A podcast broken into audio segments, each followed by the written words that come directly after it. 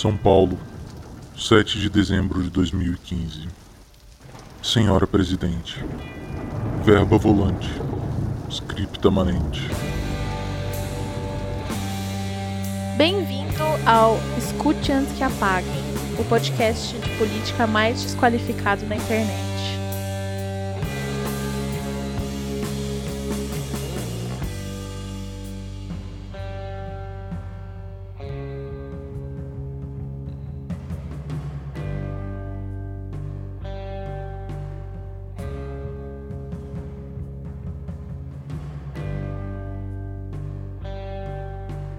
Estamos em 1995.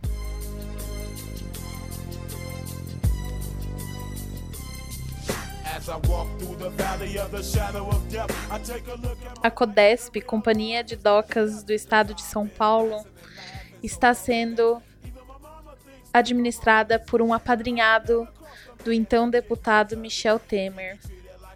Bons tempos. O nome dele era Marcelo de Azeredo.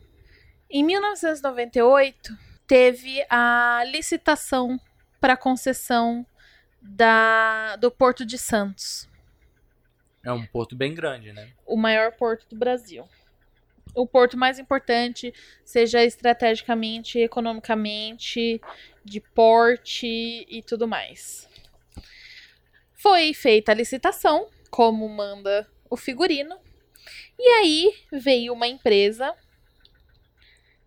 chamada Grupo Libra e arrematou a concessão, oferecendo 10 vezes o valor de referência pedido no edital de licitação. Bem estranho. Muito estranho, extremamente atípico. Então, começou, ele, obviamente ganharam a licitação.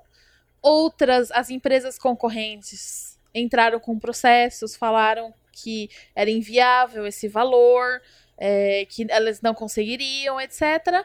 Mas a Codesp não quis saber e deu-se vencida a licitação para o Grupo Libra. Chegou na hora da atividade, deles começar a administrar o Porto Santos, o que, que aconteceu? Eles falaram: ah, veja bem, vocês deram menos menos espaço e menos atividade pra gente do que estava na licitação. E o preço está muito acima. Então não vamos pagar. E aí abriu-se um grande litígio entre União e Grupo Libra. E hoje a dívida estimada do Grupo Libra com o governo é de 850 milhões de reais. Quase um bi. Caluteiros, então.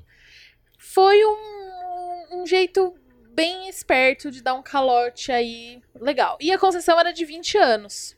Isso em, estamos em 98. Daí, no ano 2000, uma estudante de psicologia chamada Erika Santos causou um puta de um rebuliço na política nacional, porque ela estava simplesmente exigindo do Marcelo de Azeredo uma pensão alimentícia por conta do término do relacionamento dos dois, 10 mil reais mensais. E o Marcelo falava: Eu não tenho esse dinheiro. Onde já se viu? De onde você está tirando esse valor? No que Érica, muito da esperta, respondeu: A sua maior fonte de renda é de propinas e caixinhas. Oh! Tá aqui a planilha. Oh! E a planilha estava: Marcelo de Azeredo recebia 25%, um tal de Lima recebia mais 25% e um tal de Temer recebia 50%. Um tal de Temer. Um tal de Temer. Um tal de Temer. Há muitos Temer. É um nome muito comum no Brasil, Uhum. né? Então pode ser qualquer um. Pode ser qualquer Temer. Pode ser qualquer Temer. E, assim, uma prova de que pode ser qualquer Temer é que em uma das planilhas tinha a anotação mais 200 mil para P barra Camp. E, coincidentemente, assim, com, assim, uma, uma- um quebra-cabeça astral, praticamente, é, nessa data, Michel Temer estava de fazendo campanha para deputado. Então, assim, obviamente, pode ser qualquer Temer. E, assim, isso tudo apareceu no, no âmbito de uma ação de pensão alimentícia. Quando viram que tinha provas de outros crimes, mandaram para a Polícia Federal e isso só isso a ação começou em 2000, chegou na Polícia Federal em 2006. A Polícia Federal sentou em cima dessa bagaça e só mandou para a Procuradoria em 2010. E o querido Marco Aurélio arquivou essa ação em 2011. Ou seja, teoricamente o assunto tinha morrido em 2011. Esse é o famoso caso do Porto de Santos e Michel Temer. Daí, estávamos fazendo um, uma retrospectiva do caso e encontramos fatos muito interessantes. Em junho de 99, o falecido ACM tentou dar uma brecada na influência do Temer, no poder do Temer. E, inclusive, foi ele que o apelidou de, mord é, de mordomo de filme de terror. E ainda tem gente que não gostava do ACM. E há quem ouse não gostar dele. E ele se juntou com o Covas, Mário Covas, e alguns empresários, entre eles o Gerdau, para tentar derrubar o esquema que o Temer tinha no Porto de Santos. O então ministro dos Transportes, Eliseu Padilha, tentou tirar do comando dos portos o pessoal da Marinha. Isso foi um caos na época, tanto que, apesar dele ter conseguido tirar os oficiais da Marinha de, da, do comando de alguns portos, do Porto de Santos ele não conseguiu. E, uma da, e a alegação do ACM e do Covas era de que o Padilha só queria só estava atuando para aumentar a atuação do PMDB, as garras do PMDB no, nos portos. E, inclusive, o substituto, o cara que substituiu o Marcelo de Azeredo, porque obviamente ele foi é, removido do cargo de presidente da Codesp, e só que o presidente seguinte. Eu não diria obviamente, eu acho que nada no Brasil é óbvio, Virginia. Então, mas o Marcelo de Azeredo foi removido do cargo quando começaram a surgir as denúncias de irregularidade, só que o seguinte também era padrinhado do, do, do Temer. E ele foi denunciado por, por, pelo capitão da Marinha, que foi quem o Padilha tentou tirar do Porto de Santos. Só que aí pegou muito mal, todo mundo achou um absurdo. Naquela época essas coisas ainda eram consideradas absurdos. Saudades anos 90. Daí ele, o, o oficial da Marinha continuou no comando da, do Porto de Santos. O, qual foi o desdobramento dessa questão? A ação foi arquivada em 2011 e até aí estava todo mundo muito tranquilo que o assunto tinha morrido. Não deu em nada, beleza. Vamos seguir em frente. Porém, em 2014, ano da Copa no Brasil, 7 a 1 estávamos bem ocupados. Passou a MP dos portos. Uma medida provisória. Uma medida provisória para regulamentar e falar, dispor sobre as novas concessões portuárias. E na MP dos portos previa que as empresas poderiam ter as suas concessões renovadas, porém, as empresas que eram inadimplentes com o governo não poderiam continuar como concessionárias. Ou seja, Grupo Libra não poderia ter a concessão do Porto de Santos renovada. Que azar Por... para eles. Pois é, porque eles estavam devendo 850 milhões pro governo. O que que Eduardo Cunha, nosso querido Eduardo Cunha, fez? Incluiu uma emenda que permitia que empresas inadimplentes tivessem a concessão renovada. Que sorte para eles. Que, assim... Um... Que montanha-russa emocional que eles passaram. Foi, um, um grande presente. Teve alguma outra empresa beneficiada? Teve. O grupo Rodrimar. Vamos falar deles em breve. Em relação a, a MP dos Portos, o grupo Libra foi um, a maior beneficiária. Parece que foi feito sob medida para resolver o problema deles. E na MP dos Portos ficou resolvida que qualquer disputa relacionada à concessão seria imediatamente para arbitragem. Então, quando entrou em vigor a MP dos Portos, no mesmo dia foi publicado que todas as ações judiciais contra o, da União contra o grupo Lima, Libra seriam extintas e eles discutiriam na, na arbitragem, ou seja, uma dívida de 850 milhões sumiu de um dia para o outro e a renovação da concessão foi publicada no mesmo dia. Então, assim, ficou muito evidente que o Grupo Libra foi muito beneficiado com isso. E agora, hoje, eles atuam como os administradores do, um dos administradores do Porto de Santos. E assim ficarão por mais 16 anos. Mas a gente sabe de alguma contrapartida que o Eduardo Cunha tenha recebido para fazer isso? Essa é a questão, porque assim, agora a gente já pula para 2018 os desdobramentos recentes que envolve a ação que investiga o Temer, que foi suspensa, que o Congresso não permitiu seguir, e toda essa lambança das últimas semanas de Segovia, Dodge, MP, Polícia Federal. Por exemplo, vamos, vamos relembrar o esquema da mala, do Rocha Loures. O que, que foi aquele esquema? Pegaram ele com a boca na botija, literalmente, com uma mala de dinheiro. A mala de dinheiro era da JBS. A JBS falou que o Rocha Loures era o cara do sistema portuário. Ele era o interlocutor do mercado portuário com o governo. Inclusive, ele participou de conselho de administração de empresas envolvidas.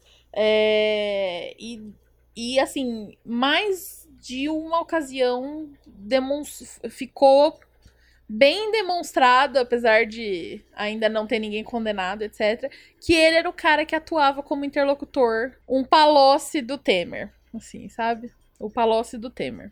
E uma das coisas que o Rocha Loures confirmou em depoimento é que ele recebeu um parecer jurídico com, é, de um escritório de advocacia com sugestões do setor portuário para alterar a MP dos portos. E assim, eu não, eu não duvido disso, porque eu mesma, quando eu era advogada, eu já fiz isso. Pra ia passar uma lei sobre tributação de diesel. E aí eu fui contratada para analisar a legislação e fazer sugestões favoráveis ao setor que seria atingido pela nova lei. Por que, que você tá me falando isso, Virginia? Eu vou ter que ser testemunha em algum processo contra você agora? Não.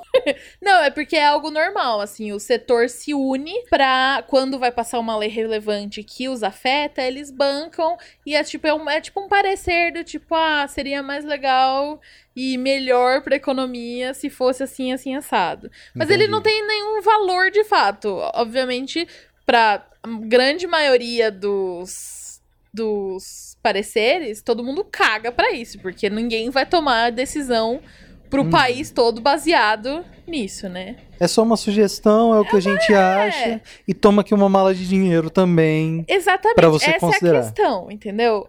A gente a, ainda não tá muito bem demonstrada, ou tá, e é só não divulgar, porque afinal de contas é um processo que corre em sigilo. Se o que tava no parecer foi acatado pela MP e se há provas de contrapartida direta do Rocha Loures com a, a, essa galera do setor portuário. Mas assim, a gente sabe que pra JBS teve. Quando ele estava atuando como interlocutor ele, da JBS, ele recebeu uma mala de dinheiro. Então, corrupto a gente sabe que ele é. E não dá nem para questionar muito ali. Porque há literalmente imagens. Mas, por exemplo, é, agora, essa ação atual, a Polícia Federal resgatou a planilha.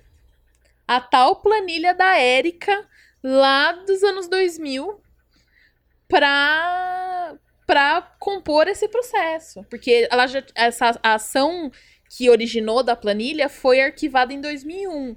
Mas aí viram que é uma grande perpetuação de esquema. O que, o que eu deduzo das perguntas que a Polícia Federal fez ao Temer. Porque eles resgataram todo esse assunto. Do, das, do, do caso de lá de 98 do, do grupo Libra e incluiu o grupo Rodrimar, que foram outros que se beneficiaram muito com a MP dos portos. Agora, recentemente, incluíram o grupo Rodrimar, porque recentemente, quando fizeram busca e apreensão na casa do Rocha Loures, acharam um, um e-mail do em, em, trocado entre ele e o presidente da, da Rodrimar, do grupo Rodrimar. E aí no e-mail eles diziam: Ei, seu ladrãozinho. Não exatamente. Mas o, o e-mail era entre o, pre, o presidente da empresa, do grupo Rodrimar, que é o Celso Antônio Greco, e um advogado dele. E é uma mensagem de 2016. E basicamente era o advogado pedindo um adiantamento que a Polícia Federal usa a expressão possivelmente de valores, bem como as providências relativas ao recibo e emissão de nota fiscal. É, assim, não conta, não consta do, do que se tratava o pagamento. Mas, a, aparentemente, a época em que foi o e-mail ou, ou dá a entender que é relacionada à MP dos portos. A gente não tem o e-mail de, em si, mas a gente tem a conclusão da Polícia Federal. Mas assim, não tinha a menor razão pro Rocha Loures ter um e-mail do presidente da que o presidente da Rodrimar trocou com o seu advogado, entendeu?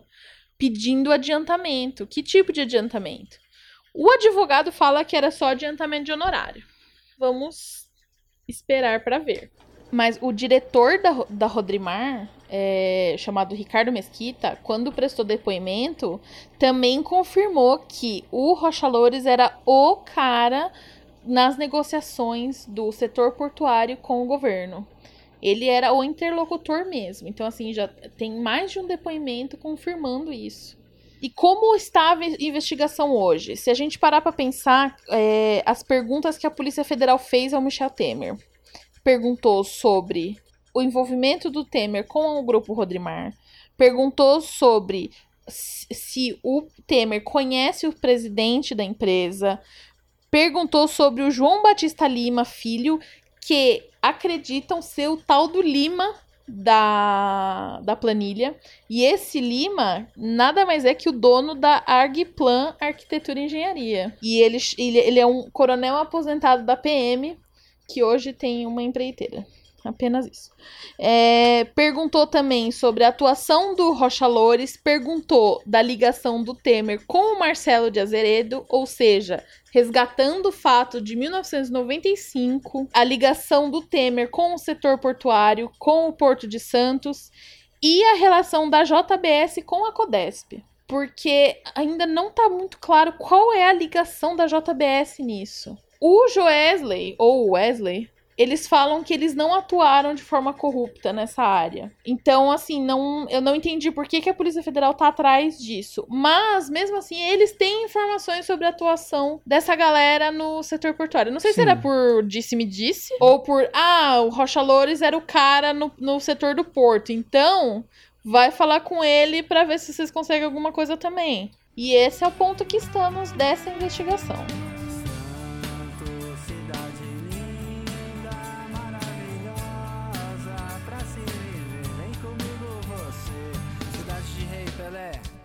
Pelo mundo inteiro igual. Rio de Janeiro, temos os jardins mais belos do planeta. Em cada cidadão, um cometa. Nosso porto maior da América Latina. Ah, eu já sabia.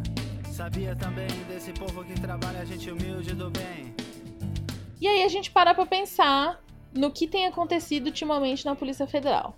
Porque Uma porrada eu, de coisa. Porque eu entendo que esse é o grande é o grande medo do Michel Temer. Que é o, é o tipo o equivalente Furnas Aécio, Temer é o Porto Santos. Cada um com seu esquema. Cada um no seu quadrado. E se você parar, se a gente parar pra pensar na movimentação do Temer com a chefia da Polícia Federal, é, a, as movimentações do, movimentações do próprio Segovia, de simplesmente falar assim: ah, o Michel Temer não tem nada a ver com isso. É, é tudo muito estranho, tudo muito suspeito, tudo uhum. muito atípico. E a Dodge também. Bom, aqui também tá todo mundo de mãos atadas, né? Porque, querendo ou não, até 31 de dezembro não tem o que fazer. Em tese, a Procuradoria-Geral e a Polícia Federal poderiam dar prosseguimento a esses inquéritos que, Com tá- que certeza. estão abertos. Com certeza. E aí, tanto que teve quebra de sigilo de todos os envolvidos. Só que aí chegou no Temer, a Dodge não quis. O que é estranho, né? Ela dá, ela tem atitudes que são muito ambíguas, porque no dia anterior ela pediu para incluir ele numa investigação e no dia seguinte ela pede para proteger é. o sigilo dele. É muito difícil hoje de formar um juízo sobre ela, que foi indicada Eu por não ele, ao contrário do Segovia, que foi uma figura que parecia querer proteger ele a qualquer custo, que era uma figura, uma indicação controversa na Polícia Federal, não era a indicação que a Polícia Federal esperava. É, ele não era o nome mais cotado para chefiar a Polícia Federal. Na avaliação, quando ele foi indicado é, dos delegados da Polícia Federal, ele era uma mudança completa de rumo em relação ao Leandro Daello. Ele era uma figura aliada ao Sarney e a- e ao Eliseu Padilha e tudo que ele fez entre essas afirmações, entre as tentativas de mudar os delegados de Santos, parecem Pra mim, fica muito claro que é tudo proteção. Por exemplo, o, o fato do Segovia ser uma pessoa ligada ao Eliseu Padilha, que era ligado ao Michel Temer, que inclusive é uma das reclamações dele da, na carta que ele mandou pra Dilma. No episódio Eliseu Padilha, mais recente, ele deixou o ministério em razão de muitas desfeitas, culminando com o que o governo fez a ele, ministro, retirando sem nenhum aviso prévio nome com perfil técnico que ele, ministro da área, indicara para a ANAC. De deles terem tirado, porque o Eliseu Padilha atuou de forma a proteger o Temer durante o, esquema do Temer durante o governo, governo Dilma. Então a gente sabe que Eliseu Padilha é cachorrinho do Temer. E aí ele vem, consegue, tem o poder de influenciar na decisão do presidente, do chefe da Polícia Federal. O chefe da Polícia Federal tenta mudar o, pessoal da, da Polícia Federal do Porto de Santos, do- de- da cidade de Santos. Então é tudo muito calculado para afetar essa investigação, o que só me deixa mais convencida de que esse é o grande ponto fraco e porque ele tá tão desesperado para não perder o foro privilegiado. Por outro lado, agora, por conta dessas afirmações dele, polêmicas, é, no sentido de inocentar o Temer antes da hora e ainda responsabilizar o delegado é, responsável pelo caso, a cabeça dele rolou, né? O, Sim. o governo não conseguiu segurar ele no cargo. E agora quem vai entrar era justamente o delegado mais cotado para o cargo em novembro, né? Era o sucessor natural do Leandro Daello, era o segundo nome da Polícia Federal e é uma figura que era a mais esperada para entrar na diretoria da Polícia Federal em novembro.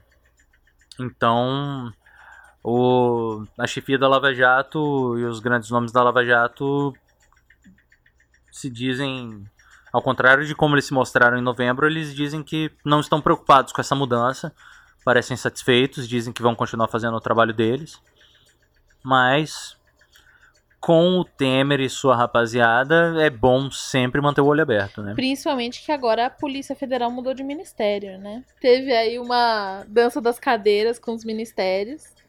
E agora é da segurança pública e aí fica o que te- teoricamente é uma é algo razoável, mas vindo de um do governo PMDB com a galera tão preocupada com proteger o próprio rabo, eu fico bem preocupada. O que nos resta é, é esperar ver como ele vai se comportar em campanha como candidato e com o desenrolar da investigação.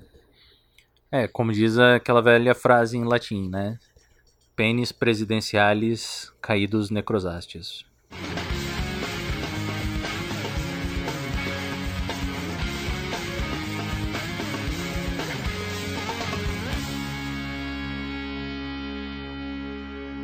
Esse foi o Escute Antes que Apaguem dessa semana. Se inscreva no nosso podcast, na sua mídia preferida, no nosso Twitter, arroba Antes que Apaguem. Eu sou Martinho Hoffman. Você me encontra no Twitter no arroba Martinho Hoff. E eu sou a Virgínia Cruz. Você me encontra no Twitter no arroba Mulher Tamarindo. Nós nos vemos na próxima semana. Enquanto isso, converse com a gente, mande sugestões de temas, fale o que achou desse episódio.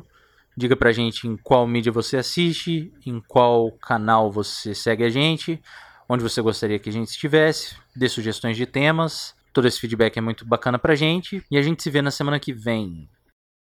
Nosso porto maior da América Latina, eu já sabia.